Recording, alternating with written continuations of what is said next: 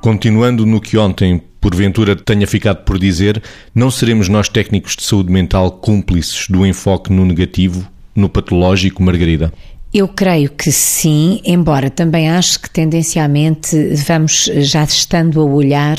para o outro lado, para o lado positivo, mas também somos cúmplices. E somos cúmplices porquê? Porque quando as pessoas nos procuram pedir ajuda de uma forma ou de outra, quer seja através das avaliações, quer seja através da evidenciação da, da recolha e da compatibilização de sinais, nós andamos muitas vezes à procura do diagnóstico.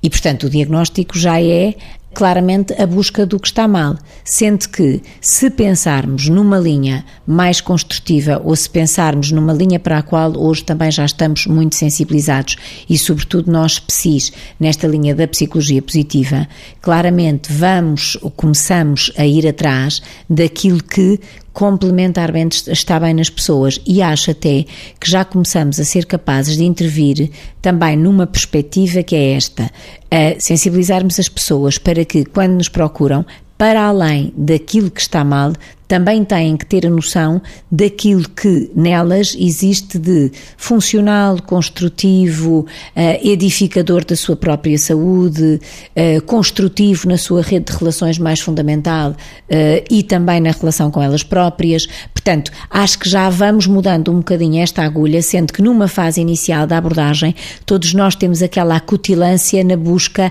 da percepção do diagnóstico e da doença, e isso muitas vezes é a busca do que está mal, claro somos cúmplices em identificar o que está mal, Vitor? Para além daquilo que é o resultado do treino que nós temos, treino, os técnicos de saúde estão, são treinados nas suas próprias faculdades a tratar. E muitas vezes valoriza-se aquilo que é o prevenir ou aquilo que é o cuidar. E não só pela formação, podemos então ser os tais cúmplices do tratar e do, do identificar o que está mal,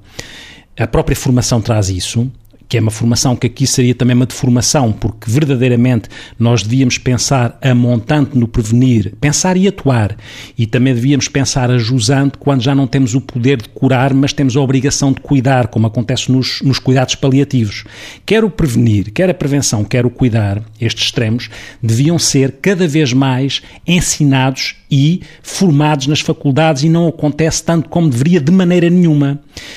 E também temos que nos interrogar, para além disso não acontecer na formação académica e depois na prática não termos esse treino, às vezes temos que nos interpelar acerca de uma coisa que também me parece importante, é que talvez nós desvalorizemos aquilo que é o prevenir e que é o cuidar, porque o tratar o tratar, eh, envia mais para uma idealização dos outros acerca de nós, de um poder que nós temos de tratar, de uma omnipotência que advém do tratar. E se calhar algumas vezes temos dificuldade em valorizar as outras intervenções, porque inconscientemente estamos, somos mais valorizados pelo poder que advém de tratar uma doença. E cuidado com isto, porque à custa de tratar podemos deixar de fora estes aspectos fundamentais, o não valorizar uh, o prevenir e o cuidar em fases complicadas de vida ou doenças complicadas em fim de vida, ou não.